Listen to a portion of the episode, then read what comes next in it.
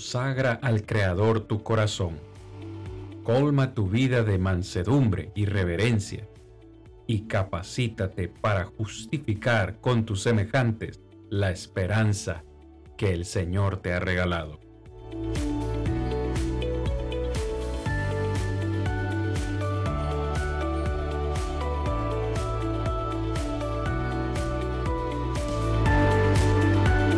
Yo soy Cristian Vargas, evangelista de Plainview Iglesia de Cristo, y este es su programa, Defendamos Juntos la Esperanza. Muy bien, hermanos. Amigos, buenas noches. Una vez más es un placer saludarles. hermano y amigo Cristian Vargas, evangelista de la Iglesia de Cristo acá en Plainview, les saluda, enviándoles un fuerte abrazo y dándole la bienvenida una vez más a nuestro programa semanal Defendamos Juntos la Esperanza. En esta noche me complace poder presentar o anunciar de nuevo delante de todos los que hoy nos acompañan la presencia de nuestro hermano Héctor, evangelista también, predicador de la Iglesia de Cristo en Jardines de Alajuela. Hermano, buenas noches, ¿cómo se encuentra? Eh, muy bien, gracias a Dios, mi hermano Cristian. Eh, bendiciones para todos aquellos que nos están siguiendo en la transmisión. Es una bendición poder estar aquí nuevamente para poder llegar hasta sus hogares y así poder compartir una lección más de este programa Defendamos Juntos la Esperanza. Un programa que yo creo de que cada uno de ustedes deben aprovechar en sus hogares, en su familia, y así puedan hacer tal vez llegar sus comentarios, preguntas, para que así todos podamos participar en esta conversación de esta noche. Amén, así es. Gracias por hacer esa invitación, mi hermano Héctor. Recordarles, como siempre hacemos en cada episodio, a cada uno de ustedes que pueden ser parte de este ministerio, como bien lo decía mi hermano, dejando su comentario, dejando su pregunta. Usted puede ser parte de esta conversación, que por cierto, debo decir, mi hermano Héctor, eh, tal vez un poco, poco triste voy a decir, porque hoy será el último episodio, no del programa, no del ministerio, pero sí el último episodio en el cual vamos a estar hablando del cielo. La próxima semana, Dios mediante, vamos ya a dar inicio a, a comenzar a hablar acerca del infierno, tema que probablemente a algunos no les guste hablar mucho, pero que es un tema 100% bíblico, mi hermano, y que como tal también tenemos que hablar de él. En esta oportunidad, en esta noche, vamos a hablar acerca del cielo nuevo, y hacemos esta pregunta para todos esta noche. ¿Será el cielo nuevo material, físico, o será un ambiente espiritual? Hoy vamos a dejar, hermano Héctor, que sea la palabra del Señor la que responda a esta pregunta. Así es, mi hermano, claro que sí. Yo creo que es un tema muy importante, lo cual nos lleva a hacer esa pregunta. ¿Será cielo, será tierra física o espiritual? Yo creo que esa es la comparación que tendremos en esta noche, esperando que cada uno de nuestros hermanos o aquellas personas que nos siguen, pues tengan la oportunidad de, brindar su comentario para ver qué es lo que piensan. Aunque yo creo que en el desarrollo del tema, pues ahí se van a dar cuenta realmente qué es lo que nos espera después que partamos de este mundo, después del día del juicio final.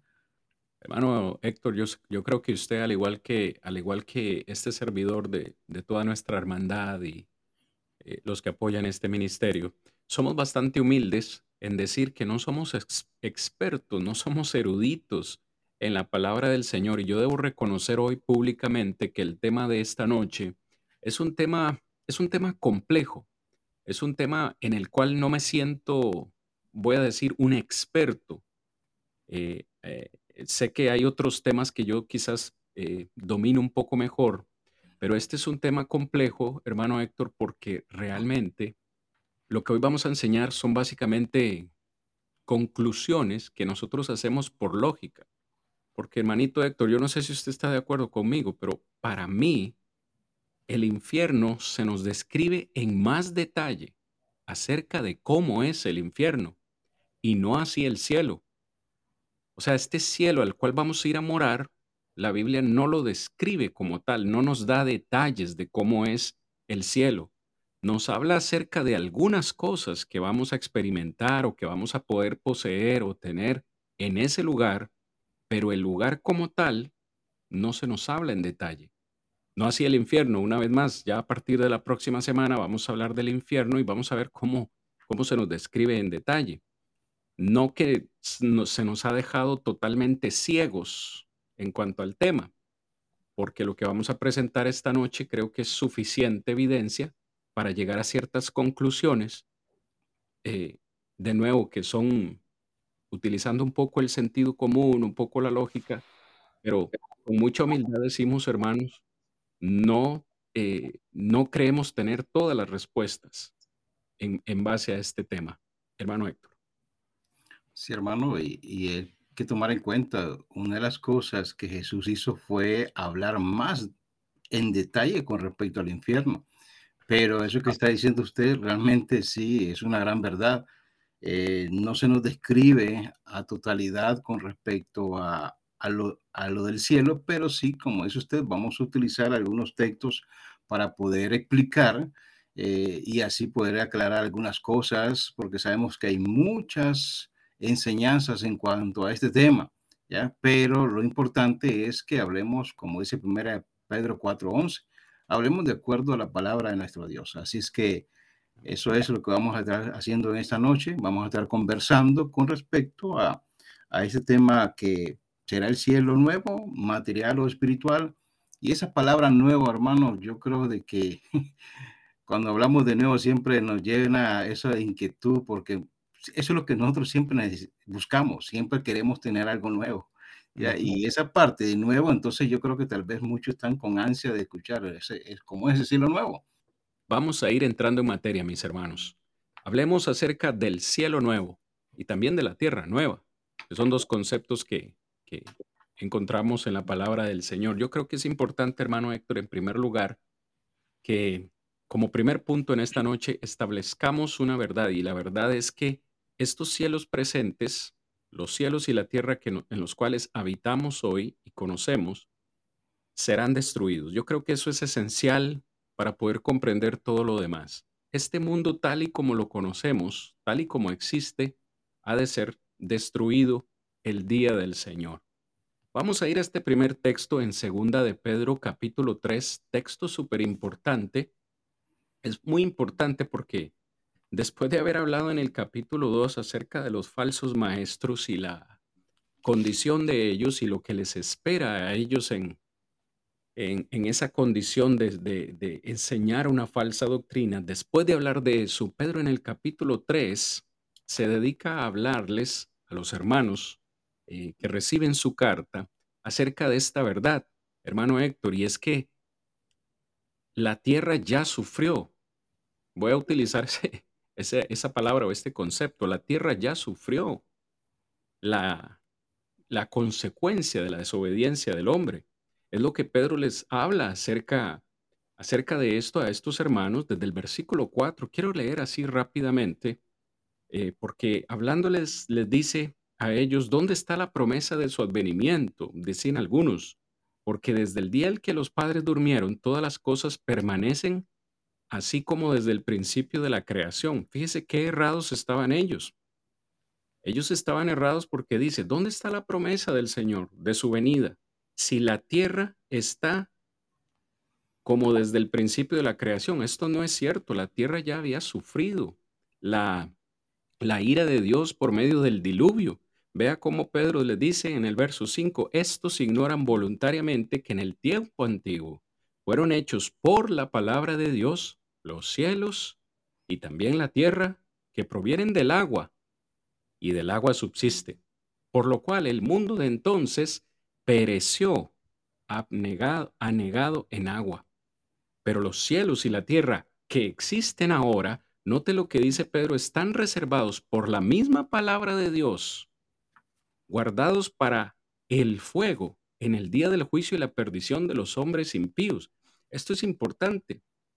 Fíjese cómo dice hermano Héctor, el apóstol Pedro, habla acerca del diluvio. La tierra ya sufrió la consecuencia de la desobediencia del hombre. No fue destruida por completo. Sin embargo, Dios le dio una oportunidad al hombre, perdón, de iniciar de nuevo, de ser feliz, el hombre desaprovecha esta oportunidad y Dios de antemano, sabiéndolo, dice por la misma palabra estos cielos que usted y yo, hermano Héctor, hoy conocemos, están reservados para fuego. En el tiempo antiguo, la gente fue castigada por agua, ahora serán castigados por fuego. ¿Qué le parece a usted hasta acá esta lectura, hermano Héctor? No, algo interesante, mi hermano, porque ahí está aclarando muy bien con respecto a qué es lo que va a pasar ahora. Porque como dice usted, ya hubo un juicio, podríamos decir, algo que ya se ya se dio. Ahora, y si usted analiza ahora en la actualidad, muchos todavía siguen con esa ignorancia todavía, podríamos decir, dándole la espalda al Señor todavía con esa advertencia que está dando. Y muchos han visto, en este caso, cuando se, lee aquí, están viendo un juicio de Dios. Ahora, que nos habla aquí en esta parte de que están reservados, ya por la misma palabra, dice guardados para el fuego en el día de juicio y de la perdición de los hombres impíos. Yo creo, mi hermano, de que vamos entrando ya en detalle con respecto a que el proceso que trae nuestro Dios eh, muchos, y eso es lo que habla más adelante, muchos creen de que esto es una mentira, que esto no va a suceder. Muchos dicen que cómo Dios va a destruir algo que él creó, ¿ya? Eh, es absurdo, muchos dicen, es ilógico, pero la, la realidad es que esto es, mi hermano, este es el juicio de Dios y con el juicio de Dios, pues prácticamente lo que tenemos que ver es realmente estar haciendo lo correcto para ese momento. Entonces aquí vamos entrando, como le digo a mi hermano, en detalle ya con respecto a qué es lo que va a pasar. Dice que está guardado para, dice, eh, para el fuego en el día del juicio. Ahí nos está dando algo muy clave.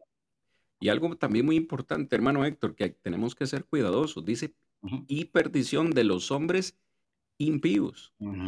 Ahí tenemos una gran promesa, una gran también, una, unas palabras de ánimo. No, no todos van a tener que sufrir eso, únicamente los hombres impíos. Que por cierto quiero hacer un comentario luego ahora que veamos otro texto en Apocalipsis con respecto a esto. Yo en lo personal, y basado en la Biblia también, ¿verdad? Porque no es una idea que se me viene a la cabeza solamente. Yo en lo personal creo, basado en la Biblia, que los que vayan a ser salvos no van a tener que presenciar la destrucción que va a haber en la tierra.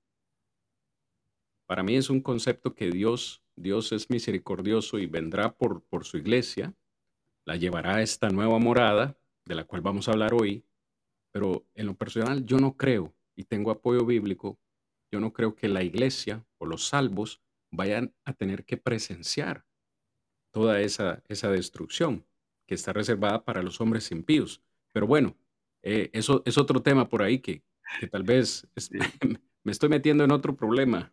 Y algo curioso, hermano, lo que usted está diciendo, porque realmente usted puede ver lo que hemos venido hablando del tormento, lugar de tormento y el lugar de descanso. Siempre va a existir una separación. Estamos hablando que también después del juicio va a existir cielo e infierno. Estamos hablando dos lugares donde no hay, podríamos decir, conexión porque cuando está Lázaro en su lugar de descanso, desconoce lo que está sucediendo con, con el rico, porque no se habla nada en ese aspecto. Entonces, como dice usted, es un tema muy interesante para, claro. para próximo estudio.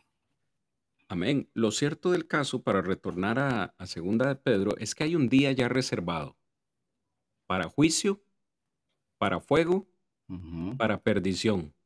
Es por eso que Pedro les dice, no piensen que el Señor está retardando su promesa, verso 9. Algunos de ustedes la tienen por tardanza y de hecho algunos hoy en día creen que esto no va a suceder. Pero no es lo que está sucediendo, sino que dice Pedro, es que Dios es paciente para con nosotros, no queriendo que ninguno perezca. Dios no quiere que nadie perezca. Dios no quiere castigar a nadie, sino que Él quiere que todos procedan a la, arrepentimiento. Pero nótese la palabra pero en el versículo 10. Pero hasta la paciencia de Dios, mi hermano Héctor, algún día tendrá, tendrá fin. El, Señor es grande en misericordia y en paciencia, pero su paciencia, así como en el, en el tiempo antiguo, en días de Noé, también llegó a un límite su paciencia y el mundo pereció, el mundo de aquel entonces pereció. El verso 10 dice, el día del Señor vendrá como ladrón en la noche, quiero que subrayemos todos esta palabra o esta expresión en el cual en ese día los cielos pasarán con grande estruendo y los elementos ardiendo. ¿Por qué ardiendo? Porque anteriormente dijo fuego, ¿no? ardiendo serán deshechos.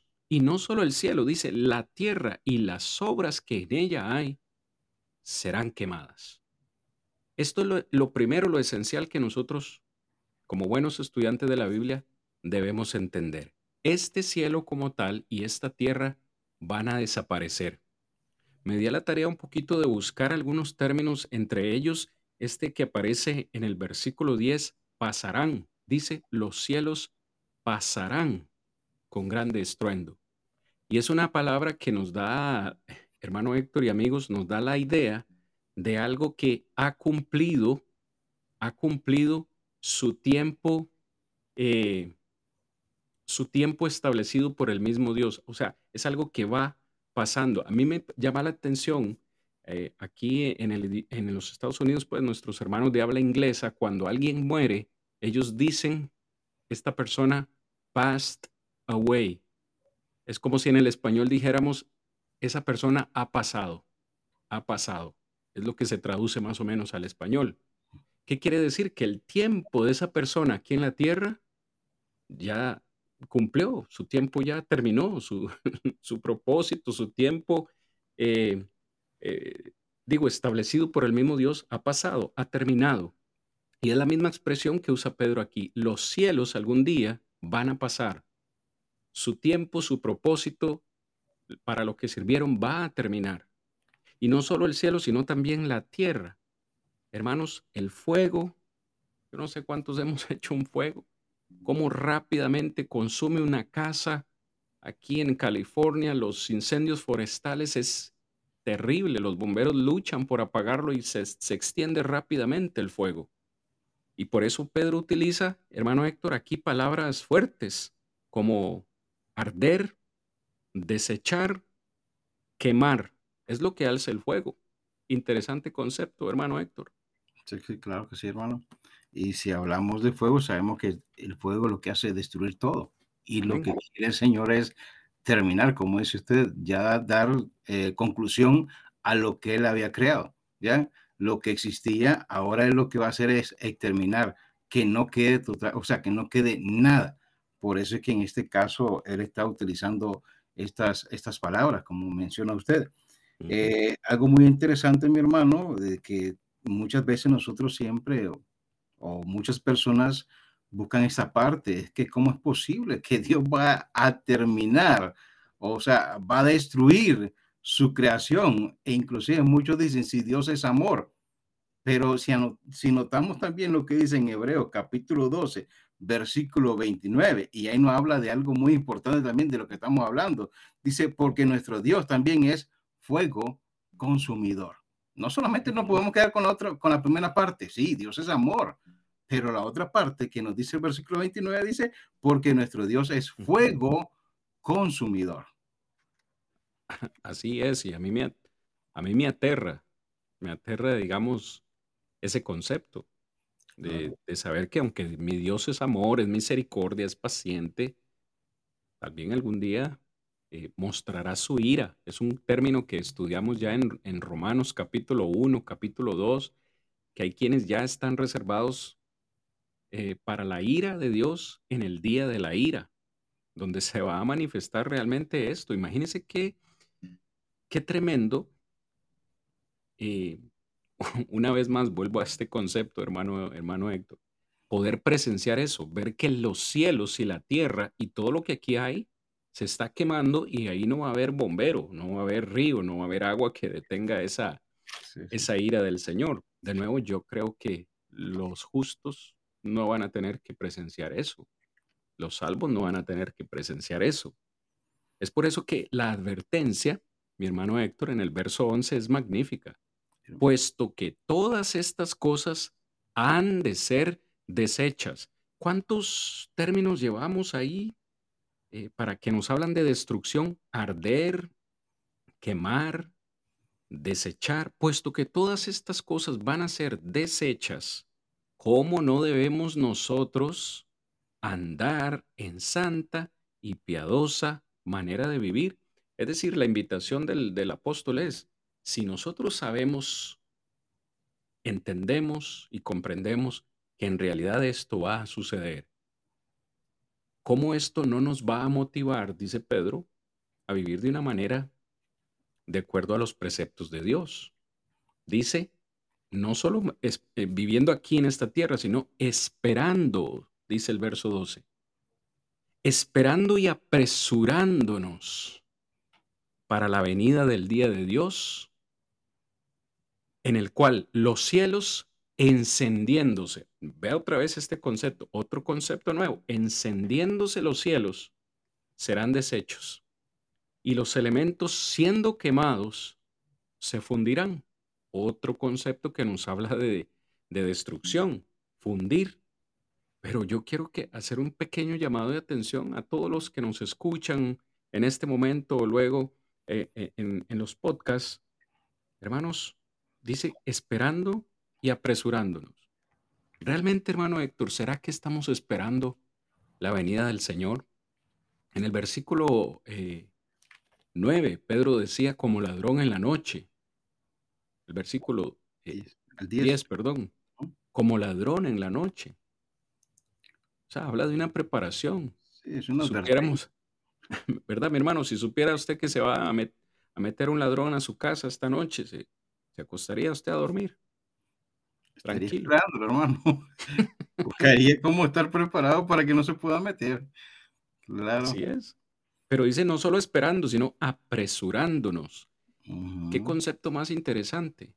Es decir, que en esta vida todo lo que hagamos debería girar en torno a este acontecimiento. Es decir, yo hoy me debía haber levantado pensando, hoy viene el Señor. Y todo lo que hice, lo hice en base a esa espera que yo tengo la venida del Señor. Pero seamos honestos, yo me incluyo, porque no, no quiero tampoco ser hipócrita y presentarme aquí como un ejemplo. Yo no me levanté pensando que hoy fuese el día en el que el Señor iba a venir. Es decir, sé que va a venir, pero como que estuviese en mi mente al levantarme hoy, sería mentiroso. Hermano Héctor. Sí, sí, claro, hermano. Me acuerdo un, un hermano que puso una vez, decía, el Señor viene, pero todavía no. O sea, e- es la mente que tenemos nosotros. Sabemos que va a venir, pero queremos que todavía no, porque hay muchas cosas todavía que, que tal vez nos faltan por corregir. Pero como dice usted, es, debemos estar preparados como que realmente era hoy que, que, que viene el Señor. Y en eso es donde nosotros nos debemos preocupar para estar ya preparados para, para ese momento. Un momento realmente podríamos decir que mm, yo creo que no hay forma como lo podamos describir, porque realmente sí va a ser un, un evento eh, para muchos, pues prácticamente, como dice usted, eh, tal vez lo- su pensamiento es que los justos no van a presenciar eso, ¿ya? yo, yo- hemos venido leyendo un texto, hermano, y que no sé si ahí puedo a- aclarar un poco con respecto a ese pensamiento, porque sabemos de que el Señor viene en llama de fuego, según como dice primera, en la segunda carta de, de Tesalonicenses capítulo 1, versículo 8. Dice que, y menciona que aquí también, dice que él viene en llama de fuego.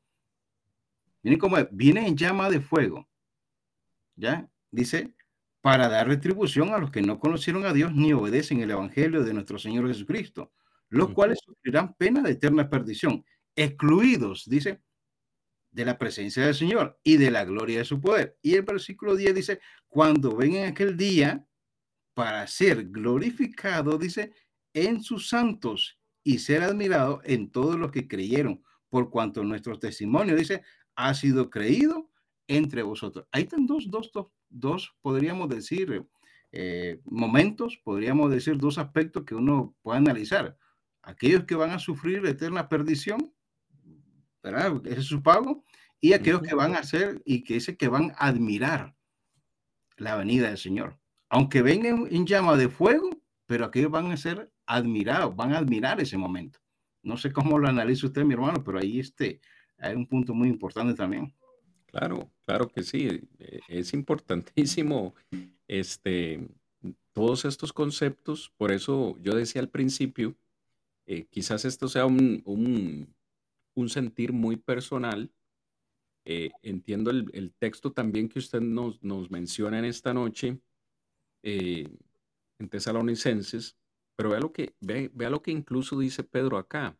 yo creo que también es, es una invitación eh, del apóstol Pedro, verso 13 y 14, aquí mismo, en segunda de, de Pedro capítulo 3. Pero nosotros, ¿quiénes, ¿quiénes son nosotros? es la primera pregunta que yo me hago. En primer lugar, se nos ha hablado eh, o, nos ha dicho de, de la gran verdad que ya hemos establecido aquí. Este mundo va a ser destruido. Todo lo que en este mundo haya, todas las obras que en este mundo hayan, van a ser destruidas. Nadie puede negar esa verdad. Pero Pedro también da consuelo y dice, pero nosotros esperamos, según sus promesas, cielos nuevos y tierra nueva en los cuales mora la justicia. ¿Quiénes son nosotros?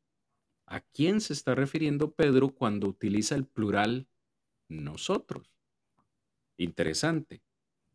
Luego les dice en el verso 14, por lo cual, oh amados, le está hablando a la iglesia, a los expatriados, le está hablando a los, a, a, los hijos de Dios, a los miembros de la iglesia, le dice, oh amados, de nuevo, vea, estando en espera de estas cosas, procurad con diligencia. Aquí yo encuentro, hermano Héctor, que de nuestra parte, a pesar de que somos salvos, vea lo que quiero transmitir en esta noche. A pesar de que sé que somos salvos, por haber obedecido el Evangelio, se nos invita constantemente a ser hallados, dice el verso 14, a ser hallados por Él, sin mancha e irreprensibles. Y finalmente dice, en paz. O sea, en esta vida de nuevo, yo tengo, usted tiene, todos tenemos que vivir de acuerdo a la promesa del Señor. Hay una promesa. ¿Para quiénes? Bueno, para los que vivan eh, con diligencia, tratando de ser eh, lo mejor que podamos, siguiendo los mandamientos del Señor, tratando de vivir sin mancha, irreprensibles y en paz. A mí llama la atención este concepto, en paz. ¿Será que hay iglesias que no están en paz? ¿Será que hay hermanos que no viven en paz? Pero me encanta esa frase, procurad.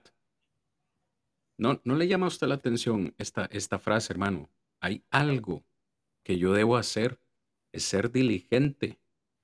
¿Cómo me va a encontrar el Señor a mí cuando Él regrese? Va a ser la gran diferencia. Y no puedo yo quizás continuar justificándome, oh, yo estoy en la iglesia verdadera, o sí, yo soy salvo ya, soy hijo de Dios. Debo permanecer fiel hasta la muerte. Pero hablemos, bueno, si gusta hacer un comentario en, este particular, bienvenido sea hermano Héctor. Si no, hablamos del, de los cielos nuevos y tierra nueva en el verso 13. Sí, hermano, yo creo que esa, esa última parte cada uno la debe hacer para, eh, para para tomarlo. O sea, prácticamente donde dice procurar con diligencia. O sea, hay algo que a nosotros nos puede afectar para ese momento. O sea, eh, la venida del Señor, cómo mira encontrar al Señor. Yo creo que ahí es donde nosotros debemos tener ese cuidado. ¿Ya? Sabemos lo que va a acontecer. Y sabemos qué es lo que nos va a pasar si el Señor no, no nos encuentra preparado. Entonces, al hacerlo personal, yo creo que uno debe meditar en eso analizarse, hacer un acto examen, podríamos decir, para estar preparados para ese momento, porque en el versículo 11 eh, nos dice, puesto que todas estas cosas han de ser desechas, ¿cómo no debéis vosotros andar en santa y piadosa manera de vivir? Y aquí vuelve y toma nuevamente la parte cómo nosotros debemos conducir. Ya, como dice usted, es cierto, es un bautizado, tenemos una salvación, pero esa salvación ahora depende del cuidado que le doy yo, en este caso, a mi vida espiritual, mi relación con Dios. Hay momentos tal vez que nosotros podamos, podemos tener muchas cosas y, y no solucionamos. Sabemos de que estamos en esta vida y no pensamos que el día de mañana no puede llegar. Y es ahí donde nosotros debemos meditar en eso. ¿Qué tengo que arreglar para poder estar a cuenta con mi Dios para ese momento. Yo creo que esa advertencia es la que está dando en este caso Pedro, ¿ya? La advertencia para todos aquellos cristianos, a todos aquellos que hemos obedecido al Señor, ¿para qué? meditemos, reflexionemos en nuestra vida cristiana que tenemos en estos momentos. Así es, mi hermano. Así es, y definitivamente que la advertencia de Pedro, yo digo que 100% aplica para los cristianos de hoy en día, a pesar de que esto se escribió hace más de dos mil años, vamos a decir, todavía sigue latente esta advertencia. Debemos buscar esa, esa morada eh, celestial. Todos la anhelamos, todos queremos estar ahí, pero bueno, había un dicho en mi, en mi tierra, ¿cómo es que dice? Ok, ya me acordé, tal vez lo ha escuchado usted, hermano, el que quiere celeste, que le cueste. Que, le cueste, amén. Así, así reza el dicho en, en Costa Rica. Y a algunos no les gusta esto porque, bueno, Dios es amor y nos va a dar esto gratuitamente y la salvación es gratuitamente. Pero bueno, ¿cómo interpretaríamos esto? Yo debo hacer un esfuerzo. Debo eh, tratar de que cuando el Señor regrese, Él me encuentre de esta forma que describe Pedro. Pero hablemos, hermanos, porque el tiempo siempre nos va ganando. Hablemos del versículo 13, donde Pedro dice, nosotros, los hijos de Dios, esperamos, de acuerdo a sus promesas, cielos nuevos y tierra nueva en los cuales mora la justicia. Y aquí es donde hemos querido hablar esta noche. ¿Serán cielos materiales, físicos, o será un cielo espiritual? Bueno, esta expresión, cielos nuevos y tierra nueva, según lo que hemos estudiado para esta lección, aparece solamente cuatro veces en el Nuevo, eh, perdón, en la Biblia. Dos veces en el Antiguo Testamento y dos veces en el Nuevo Testamento. Las dos ocasiones que esta expresión aparece en el Antiguo Testamento son mencionadas por el profeta Isaías. La primera es en el capítulo 65, versículo 17, y la segunda es en el capítulo 66, versículo 22.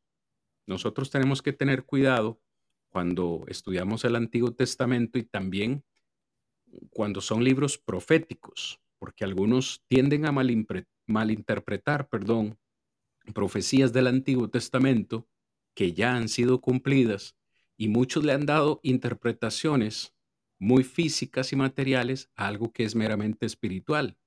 Y este es el caso eh, cuando el profeta Isaías habla en estos dos capítulos, que quizá en estos dos capítulos no se está refiriendo específicamente, hermano Héctor, al día del juicio final, sino más bien figuradamente al plan de Dios para los salvos en este nuevo ambiente en el cual nosotros moraremos.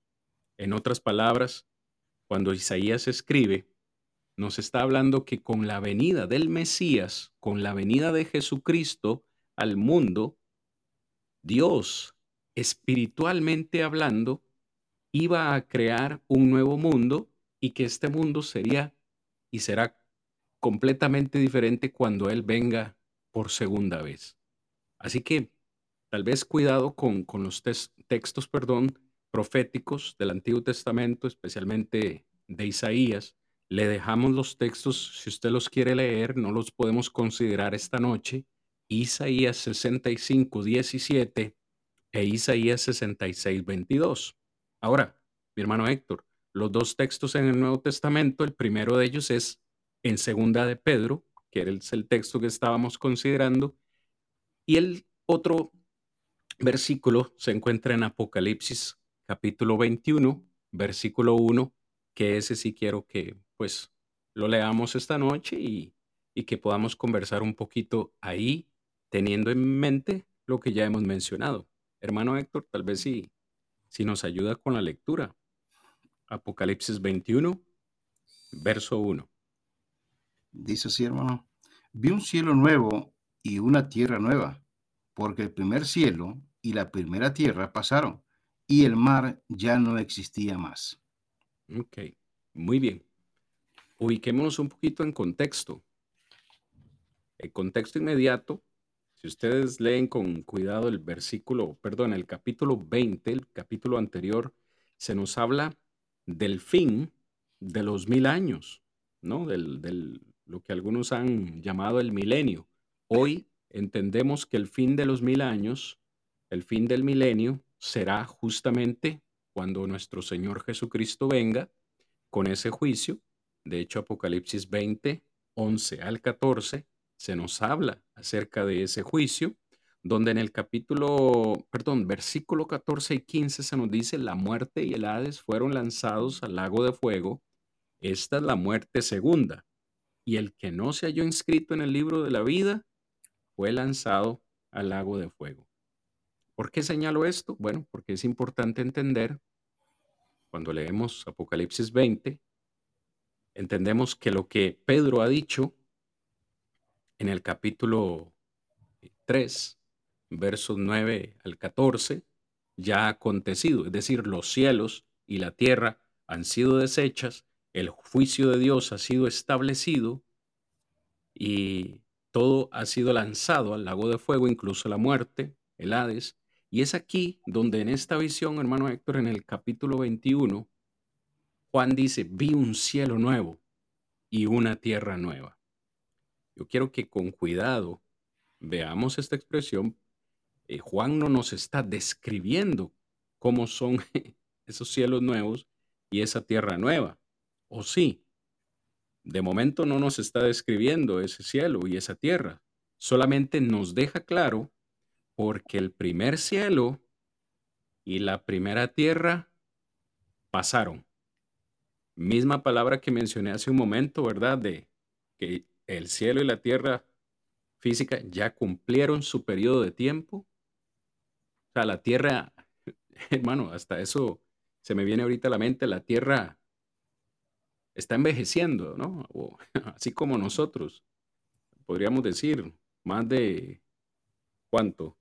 podríamos hacer números eh, al azar, seis mil, siete mil años, poco más, poco menos, sería impreciso dar el dato, pero la Tierra va envejeciendo, la Tierra está sufriendo incluso el maltrato del ser humano, bien sabemos, el, calentamiento global, eh, el efecto invernadero, cómo el hombre saca petróleo todos los días para poder hacer los combustibles y la, y la tierra está sufriendo.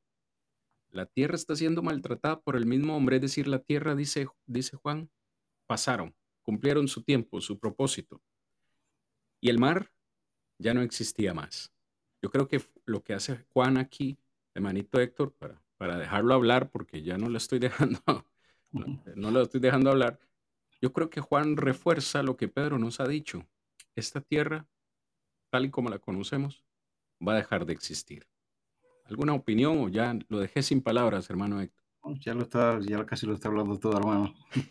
esa palabra, hermano, esa palabra de nuevo, y hay que ver una cosa, bueno, Juan está, eh, está hablando, como dice usted, no está describiendo, solamente está mencionando de como un lugar, ¿ya? Y, pero toma esta parte de tierra, o sea, para poder describir que va a haber un lugar, algo donde se va a habitar, ¿ya? Ahora, esta palabra nuevo, según el, griego kairos, significa de calidad, algo que en este caso se va a obtener en ese momento. O sea, estamos hablando que ya no va a existir nada, porque ya todo va a ser destruido. Pero está hablando ahora aquí Juan, que él, que él vio, ya vio tierra, tierra nueva y, y cielo nuevo, dice. Pero esto, mi hermano, con respecto a cielo nuevo y tierra nueva, eh, nos aseguran que cuando este universo, podríamos decir actual, sea removido, todavía habrá un ambiente apropiado en el cual podremos existir y funcionar. Eso es lo que está diciendo en este caso Juan. O sea, va a haber un lugar, va a existir. ¿Por qué razón? El mismo apóstol Pablo nos habla que nosotros seremos espíritu incorpóreos. O sea, no seremos, no seremos espíritu incorpóreos, sino que dice que después de la resurrección, este, nos dará cuerpos. Eso es lo que entiendo yo, o sea, eso es lo que uno tiene como doctrina del Señor, de que en la resurrección vamos a tener cuerpos, cuerpos incorruptibles. Entonces, ¿dónde habitarán esos cuerpos? Tiene que existir un lugar. Por eso es que Juan está hablando con respecto a esto. Ese es el enfoque de él. O sea, que va a existir algo donde todos nosotros, después de la resurrección, vamos a existir. Pero estamos hablando y mencionando y bueno, más adelante vamos a ver con respecto a eso, que hay algo que va a prevalecer y en este caso es lo que vamos a llegar a hablar más adelante todavía. ¿Quiénes son los que van a habitar en ese lugar? Amén. Fíjese que en este momento que usted estaba dando su, su intervención, hermano Héctor, se me cruzaron dos conceptos, no porque no le estuviese prestando atención, todo lo contrario, pero me llegaron dos conceptos. Cuando Pedro habla, habla en plural. Los cielos pasarán, ¿cierto? Plural. Yo creo que fue en la primera o en la segunda clase de esta temporada que hablamos acerca de la existencia de, de, tres, de tres cielos, ¿no? Según lo que Pablo dice en segunda de Corintios 12, que él fue llevado hasta el tercer cielo. Hoy entendemos que ese tercer cielo es la morada de Dios, porque ahí no ha podido viajar ningún ser humano. Incluso Pablo dice que vio y escuchó cosas que no se le son dadas a cualquier hombre eh, conocer. Pero vea que como, como Juan dice el primer cielo en Apocalipsis 21.1. El primer cielo y la primera tierra pasaron. Ahora Juan me habla en, singular, no en plural. ¿Qué es lo que quiero ¿Qué es lo que quiero señalar aquí? Si usted lee el versículo 2 de Apocalipsis 21, dice, yo Juan vi la santa ciudad, la nueva Jerusalén, descender del cielo. Un momento. Yo pregunto, ¿cuál cielo? ¿Descender de cuál cielo? Si el cielo, el primer cielo ya pasó. Dice, descender del cielo de Dios, dispuesta como una esposa ataviada para su marido. ¿Qué es lo que quiero señalar aquí? Eh, hermano, hermano Héctor, tal vez si me ayuda usted también con su comentario. Yo pienso que los cielos que han de ser destruidos son estos cielos materiales que nosotros vemos y conocemos. Para mí sería absurdo que Dios destruya su propia morada. Me, copia el concepto que estoy tratando de decir aquí. Él dice que vio a la iglesia, la Nueva Jerusalén, ya descender del cielo. Es decir, la iglesia ya estaba con, con, Dios en el cielo cuando sucedió toda la destrucción, ¿no? Y luego dice, la vio descender, porque, eh, de nuevo, es ilógico para mí que Dios destruya su propia morada, ese tercer cielo. Y también, hermano, sí, sí, sí, también, ¿cómo podría destruir donde Jesucristo fue a preparar morada también para nosotros. Si sabemos que vamos a estar ahí en ese lugar, entonces ¿cómo la va a destruir? Entonces no.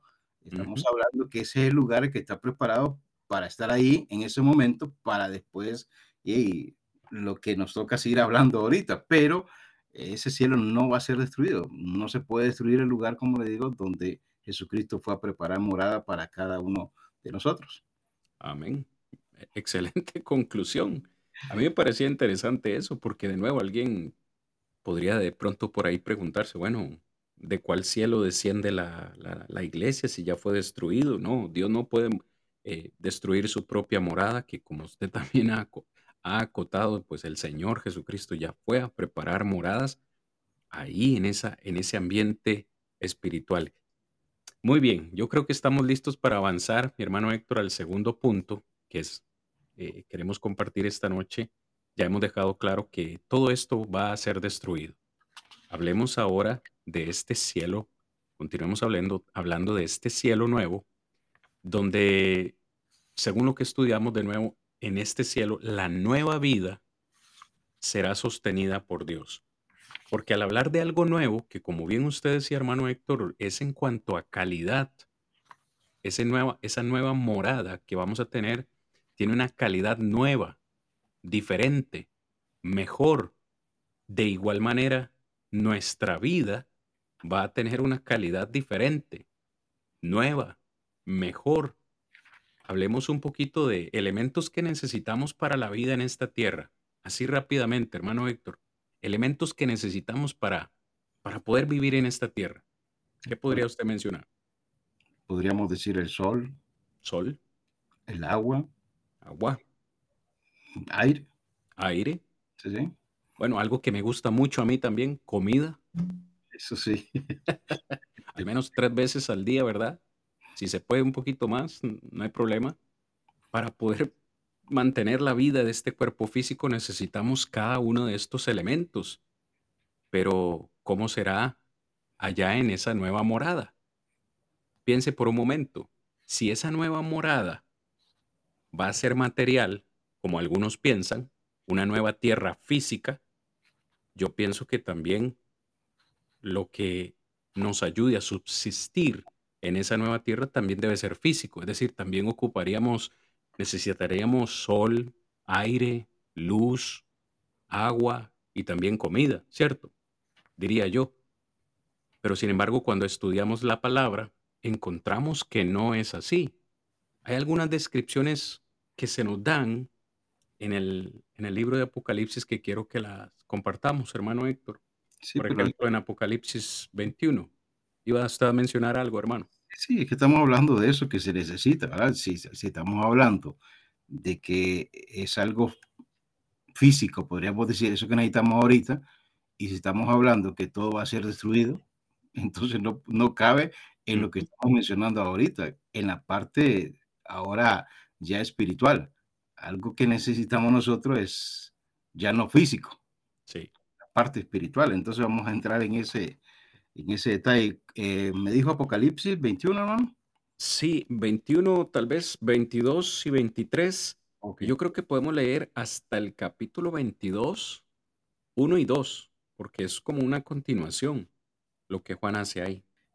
Dice el 22, y no vi en ella templo, porque el Señor Dios Todopoderoso es el templo de ella y el Cordero. La ciudad no tiene necesidad de sol ni de luna que brillen en ella, porque la gloria de Dios la ilumina y el Cordero es su lumbrera. Y las naciones que hubieran sido salvas andarán a la luz de ella, y los reyes de la tierra traerán su gloria y honor a ella. Sus puertas nunca serán cerradas de día, pues allí no habrá noche, y llevarán la gloria y la honra de las naciones a ella. No entrará en ella ninguna cosa inmunda o que hace abominación y mentira, sino solamente los, los que están inscritos en el libro de la vida del Cordero. Después me mostró un río limpio de agua de vida, eh, resplandeciente como cristal, que salía del trono de Dios y del Cordero, en medio de la calle de la ciudad, y a uno y a otro lado del río estaba el árbol de la vida que produce doce frutos, dando cada mes su fruto, y las hojas del árbol eran para la sanidad de las naciones. Wow. Muchas gracias, hermano Héctor, por esa lectura. Hermanos y amigos, ya hemos hablado que al estudiar Apocalipsis necesitamos tener poquito de cuidado porque es una visión, es una revelación.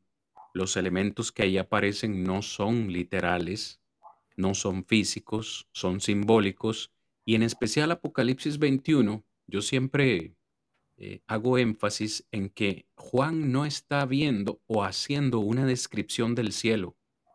Esto lo digo para que todos los que nos escuchan tengan cuidado. Juan no está describiendo el cielo como tal. Juan está describiendo la nueva Jerusalén.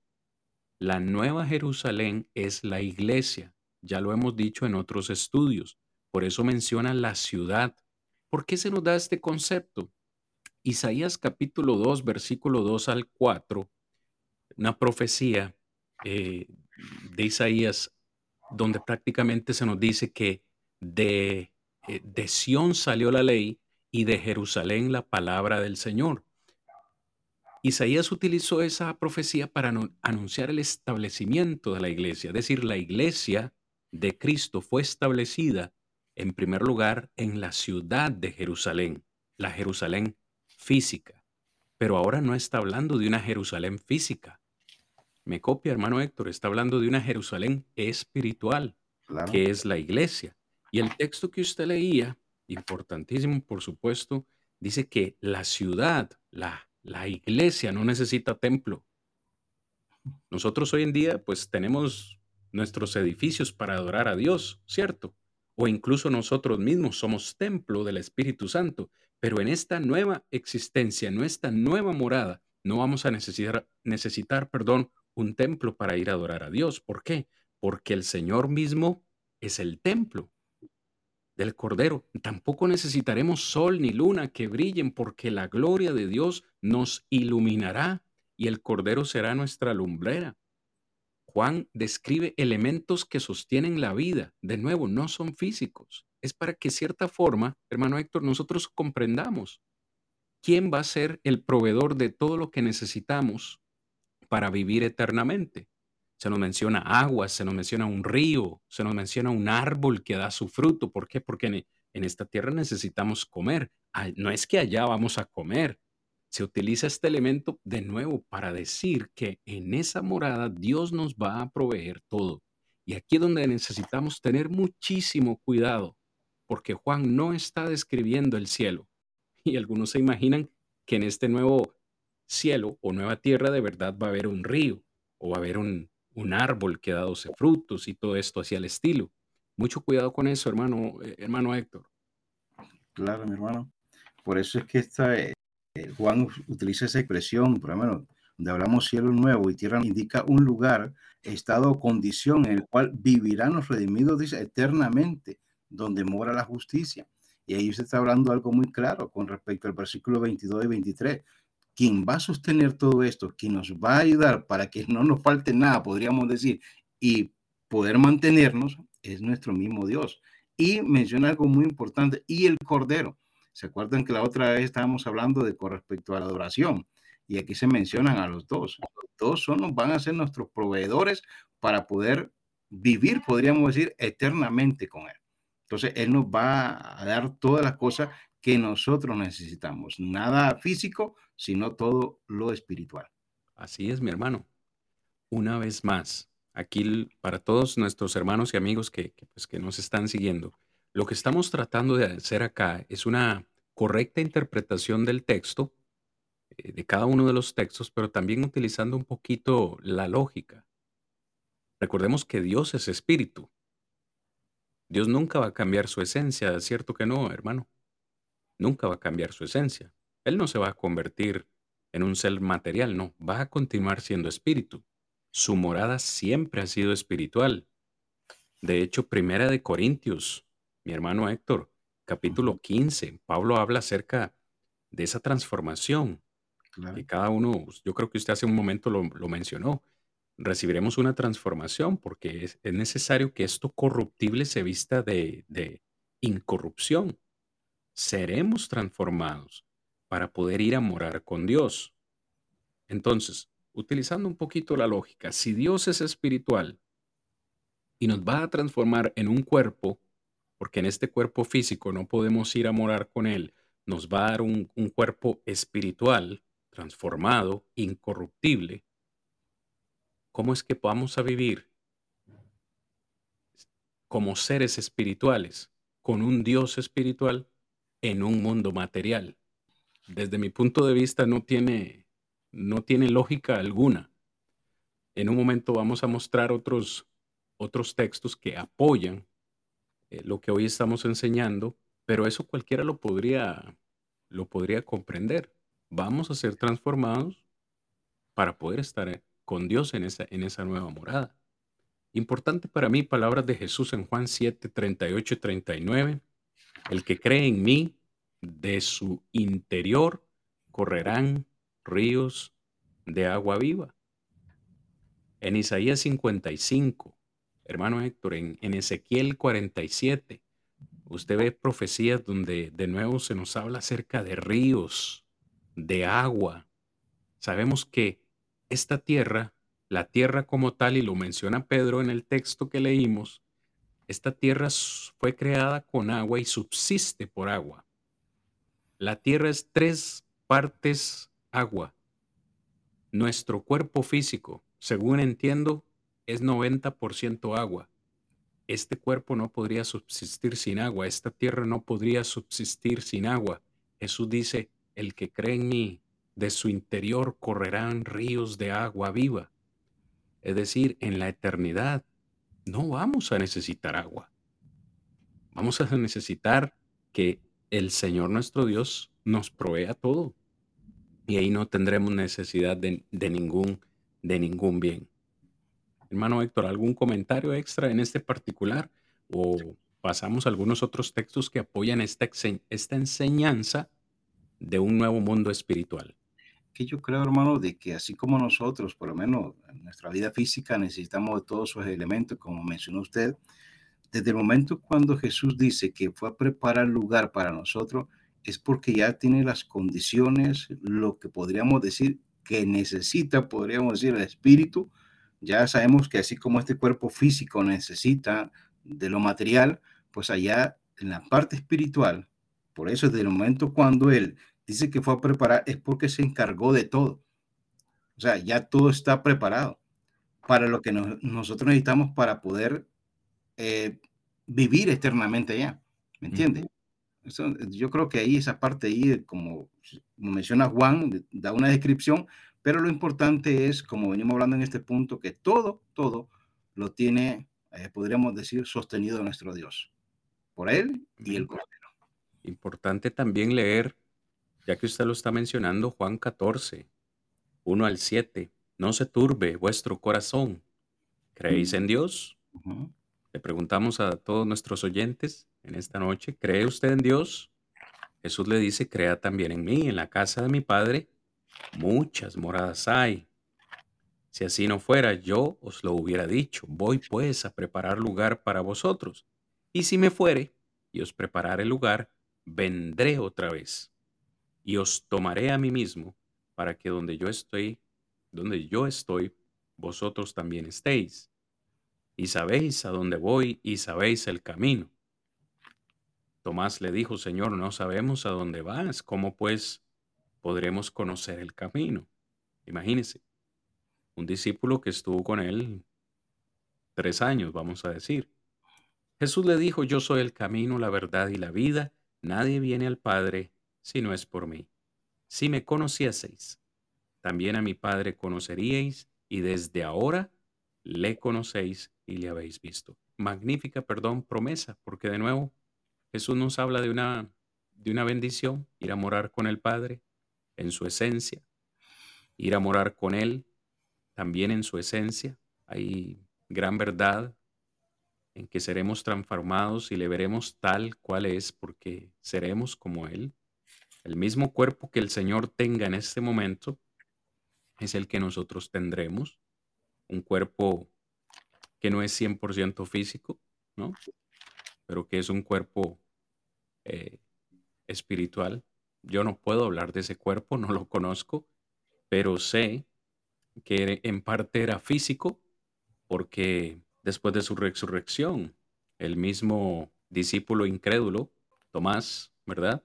Pudo sentir las heridas en sus manos, en su cuerpo. Sabemos que también aparecía en un aposento, podría cruzar puertas. Entonces era un cuerpo espiritual que a la vez también fue, vamos a decir, físico. Pero hermano, esta, estas palabras de Jesús en Juan capítulo 14 refuerzan la idea de ir a morar a un mundo espiritual. Hace un momento usted leía primera o mencionaba primera de Tesalonicenses capítulo 4. Si gusta lo, lo podríamos leer también, hermanos en esta noche, Primera de Tesalonicenses 4:17. De nuevo, estos textos, mientras el hermano Héctor lo busca, hermanos, estos textos que estamos compartiendo refuerzan la idea de una morada nueva, un mundo nuevo espiritual y no material. ¿Qué nos dice Tesalonicenses 4:17?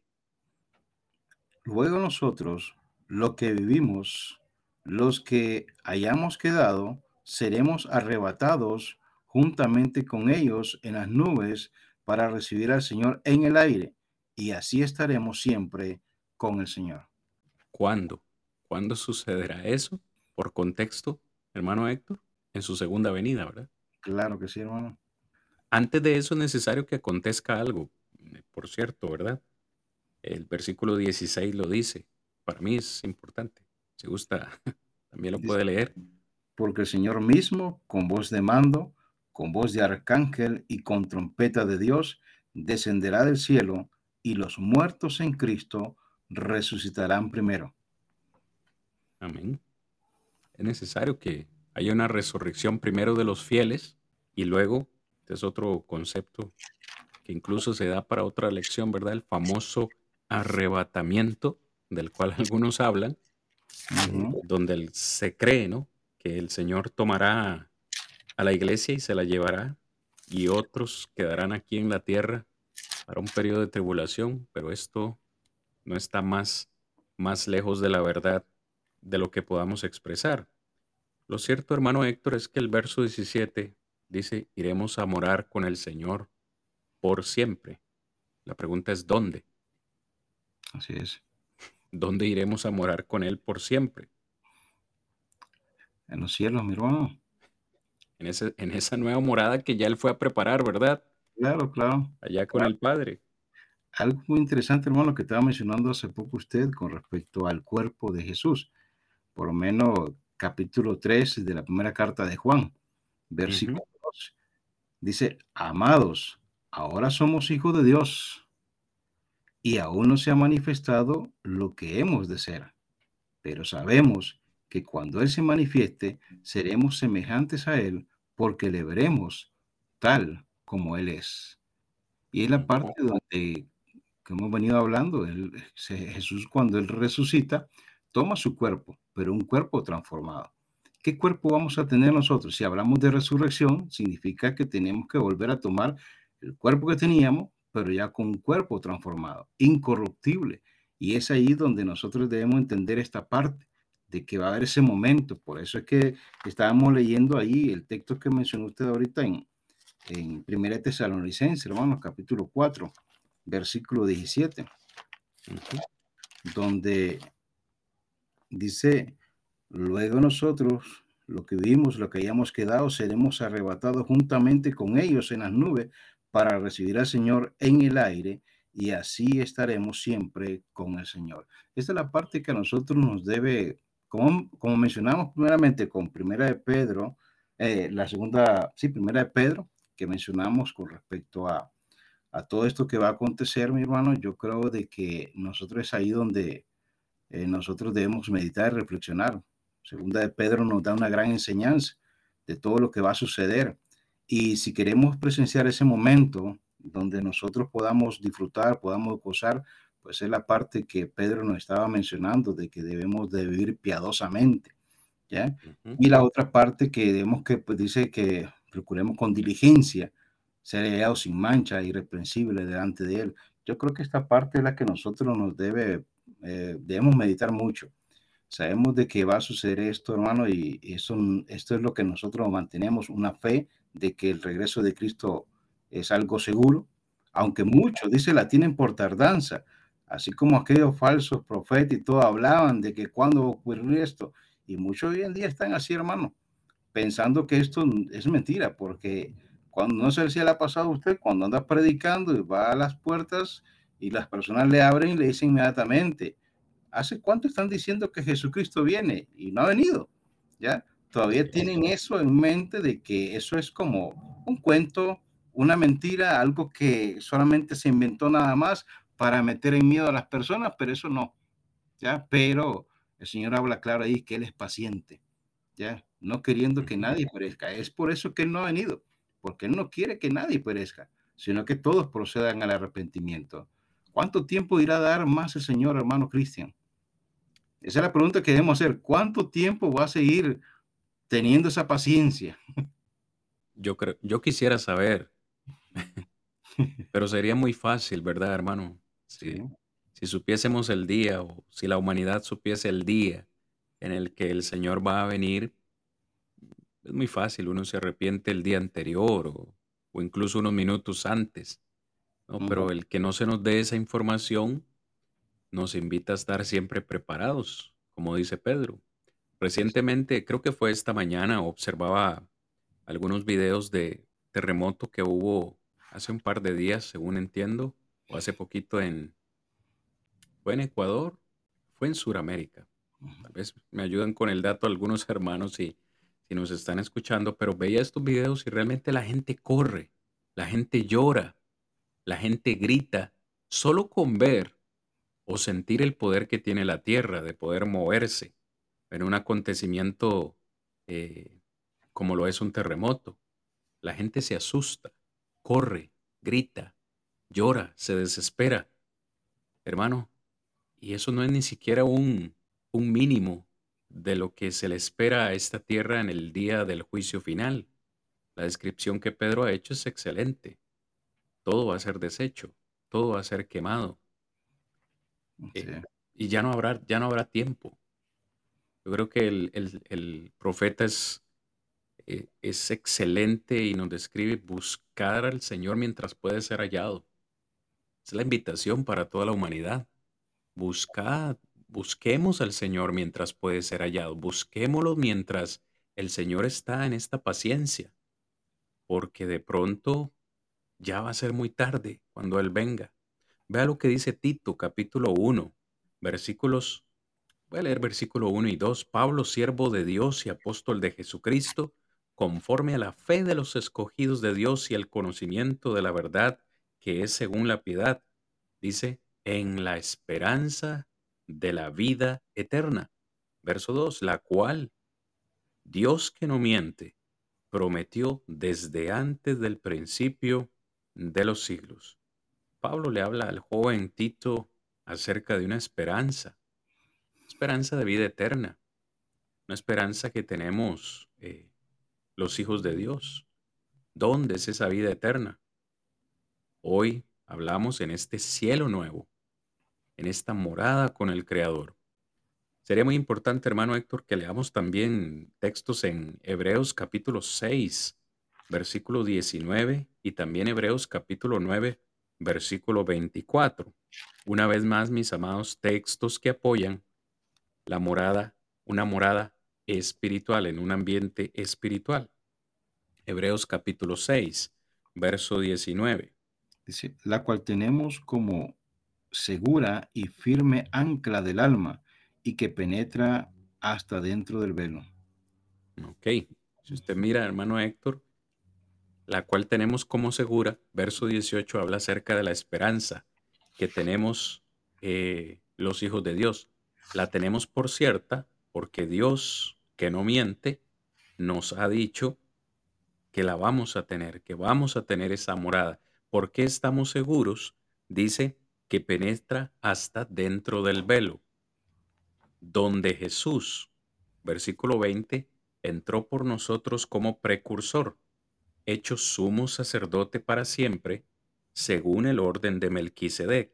Se nos está hablando de un elemento del Antiguo Testamento, el cual era el tabernáculo y en especial eh, ese lugar santísimo, donde solo podía entrar el sumo sacerdote una vez al año. Ahora, el escritor a los hebreos hace una ilustración o una analogía y nos dice que Jesús como nuestro sumo sacerdote, pudo entrar al lugar santísimo, a ese lugar que está detrás del velo. Pero el mismo escritor a los hebreos nos dice cuál es ese tabernáculo o ese lugar santísimo. Y ahí donde, hermano Héctor, está la respuesta en Hebreos 9:24. ¿A dónde fue que entró Jesús?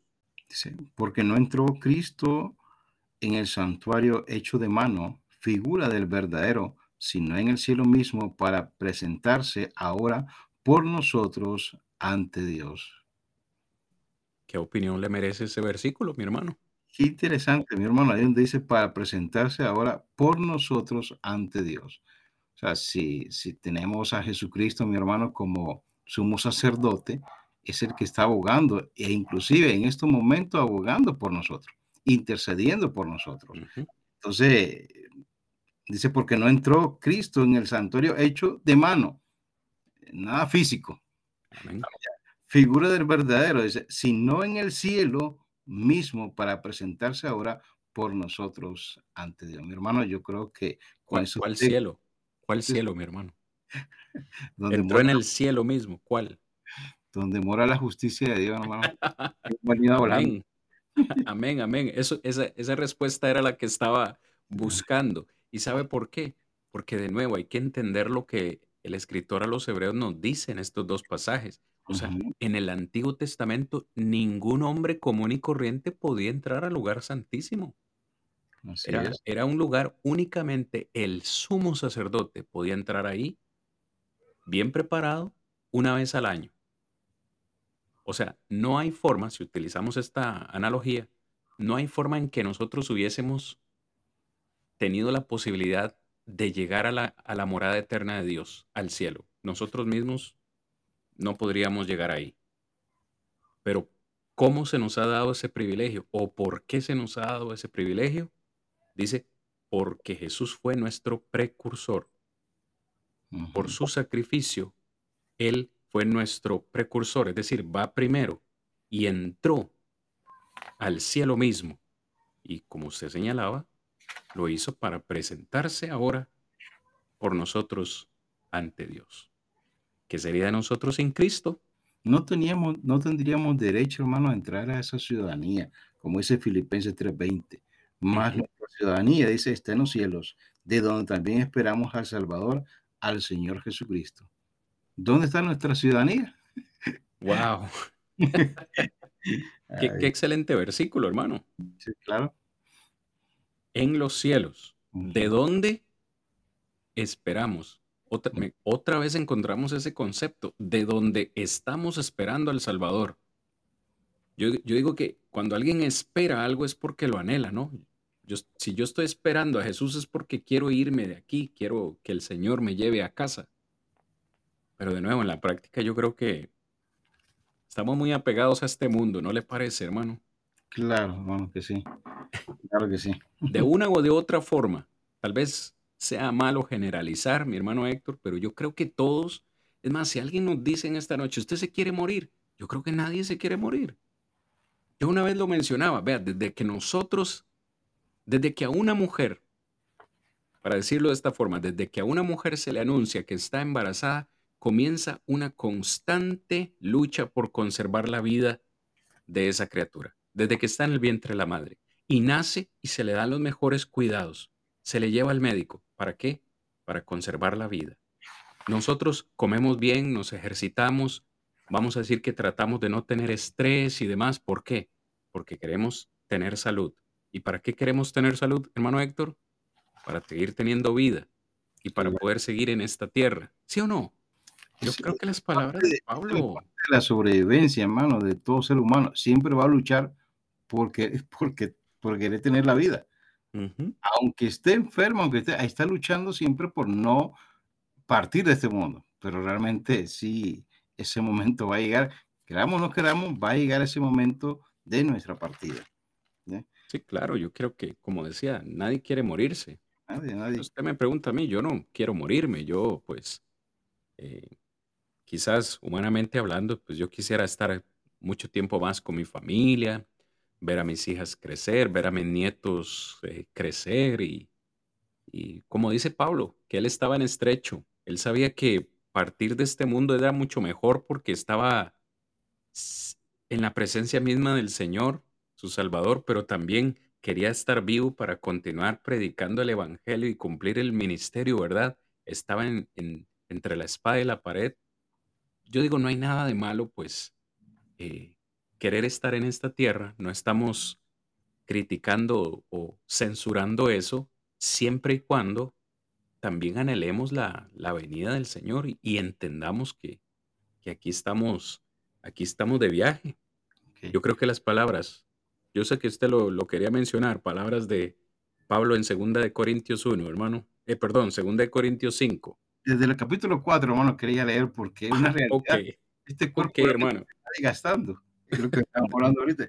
El versículo 16 dice, por tanto no desmayamos, antes, aunque este nuestro hombre exterior se va desgastando, el interior, dice, no obstante, se renueva de día en día, porque esta leve tribulación momentánea produce en nosotros un cada vez más excelente y eterno peso de gloria, no mirando nosotros las cosas que se ven, dice, sino las que no se ven, pues las cosas que se ven son temporales, pero las que no se ven son eternas. Y el versículo 1 del capítulo 5 dice, porque sabemos que si nuestra morada terrestre, este tabernáculo, se deshiciera, tenemos de Dios un edificio.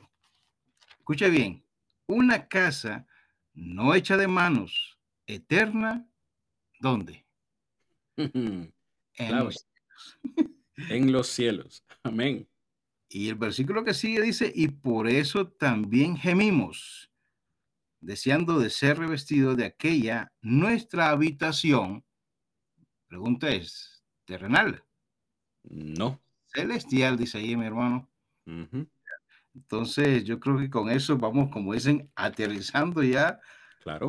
Queríamos enfocarle con respecto a la nueva tierra, ¿verdad? Sí. Y los cielos nuevos.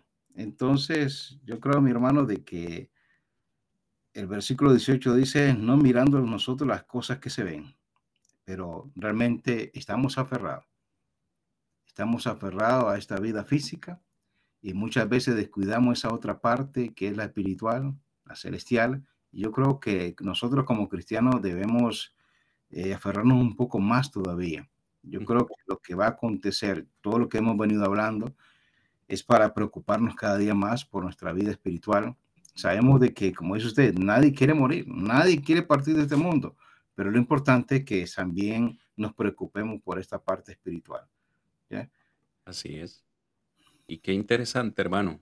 De nuevo, yo le escucho hablar y, y me van cayendo las ideas porque en cada uno de los textos que hemos presentado, hermano Héctor, siempre que se habla de la morada eterna, siempre se dice en el cielo. Nuestra ciudadanía está en los cielos. Tenemos un tabernáculo o una, un edificio hecho de manos, eterno. ¿Dónde? En los cielos. Una habitación celestial. Entonces, nunca se nos dice una morada terrenal, así como tal, o, o- un edificio terrenal, una morada terrestre en la tierra. Los únicos textos que dijimos son cuatro, que se dice cielos nuevos y tierra eh, nueva. En el Nuevo Testamento son Segunda de Pedro y Apocalipsis 21. Pero ya hemos explicado que se habla de un, de un concepto de calidad, una morada diferente en cuanto a calidad, porque usted no puede comparar jamás esta tierra donde estamos y sí, el Señor de cierta forma siempre está con nosotros, nunca nos abandona, pero es que allá, o sea, no hay punto de comparación, ni siquiera lo podemos expresar con palabras porque es, es algo que se va a vivir solo una vez y, lo van a vivir solamente los que el Señor halle o, los que el Señor encuentre preparados cuando Él venga. Es, por eso yo decía en la introducción del tema de hoy, el tema de hoy es un poco complejo hablarlo porque hay cosas que no sabemos, que no se nos han dejado escritas con, en detalle. La, la evidencia que hemos presentado en esta noche son conclusiones lógicas basadas en cada uno de los textos que hemos presentado, pero vivirlo como tal será una experiencia, una experiencia, hermano Héctor, que yo creo, ¿cómo podría decirlo? Será algo que cada uno, debo decirlo así, aunque sé que a algunos no les va a gustar esta forma, pero será algo en lo cual cada uno de nosotros debemos trabajar. Y, y digo que a muchos no les va a gustar la expresión como tal, porque algunos creen que no hay que hacer nada para ir al cielo, que Dios nos lo, nos lo va a dar gratuitamente y que se lo va a dar a todo el mundo y que todos van a ir al cielo. Mis amados oyentes y hermanos, bíblicamente hablando, esto no es verdad.